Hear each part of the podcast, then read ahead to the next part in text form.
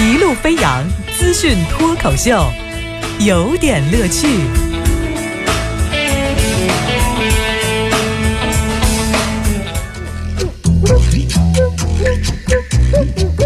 有点有评，加叙加意，中心思想有点乐趣。今儿有点乐趣的主题，跟您聊一词儿叫配合，不配合啊？这说什么配合的事儿呢？啊，先来关注一下，呃，中央和国家机关的公车改革取消车辆首次的拍卖会上。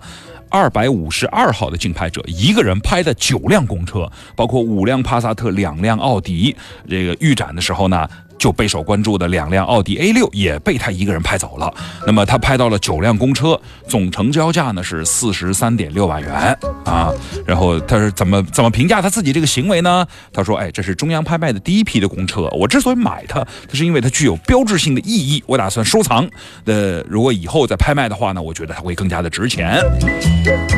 这年头我见过炒股票的，炒邮票的，啊，这是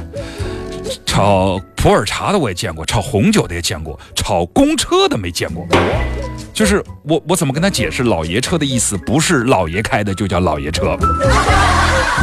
虽然我们在国外也看过很多的老爷车展，那那些老爷车展真的不是公车。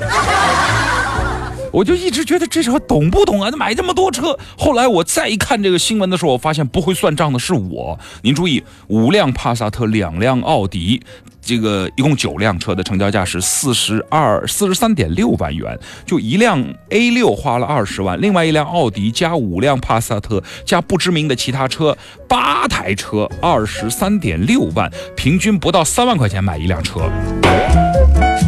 还不限购。呃，买公车买不上，你说我们下次在拍卖的时候，我们是配合啊，是不配合？嗯，说下一个，最近啊，智联招聘发布了二零一四年白领年终奖的调查报告，数据显示，能源行业的白领拿到的年终奖是最多的，平均呢就是达到了二点四万元。那么金融和政府部门的白领呢，也都不太差钱儿。服务行业的年终奖呢，接近七千块钱，但是是各行业中最低的。呃，拿到年终奖做点什么呢？有调查中百分之四十二的人是用于储蓄，其次呢就是孝敬长辈啊，投资理财呀。你们就不能说实话吗？你们那点钱连个年都过不去，你们这点钱就是为了好好能过个年而已吗？就不能说实话吗？对吧？这调查还显示，年终奖的数额呢，一般是跟工作年限成成正比的。就是工作三年以上的白领呢，就可能工资还开始年终奖有所体现，是一个分水岭。另外呢，有人力专家呢也表示说，呃，即使如果单位不给发年终奖，也要学会和员工沟通啊，不是让员工蒙在鼓里啊。是我看过一个调查，说今年的各单位哈也到了年终奖的时候了，发的这个年终奖呢是五花八门的福利，呃，现在有有的呢是发了个屁啊，不 不不好意思，他真的是哈，呃，也有发锤子手机的，你可以把手机去掉啊，还给他不要了，也有发毛衣的，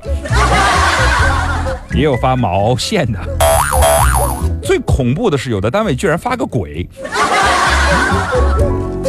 有的机关的福利还好，就说据说他们的过年今年发个大头 啊，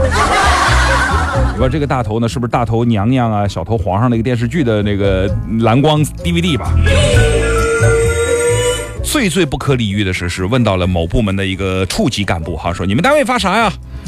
他呆呆的望着天，喃喃自语道：“这个时候发个鸟。”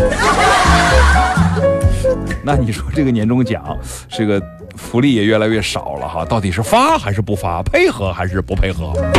是个难事儿啊。再来说说上海计呃卫计生委啊，卫计委呢呼吁说要生二孩了，呃，在上海的。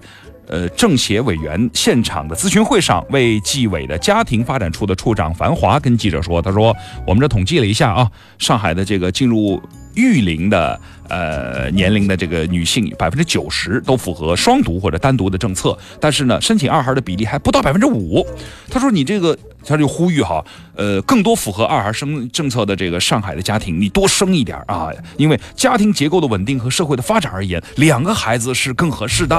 啊。说这个，你看，类似类似的问题，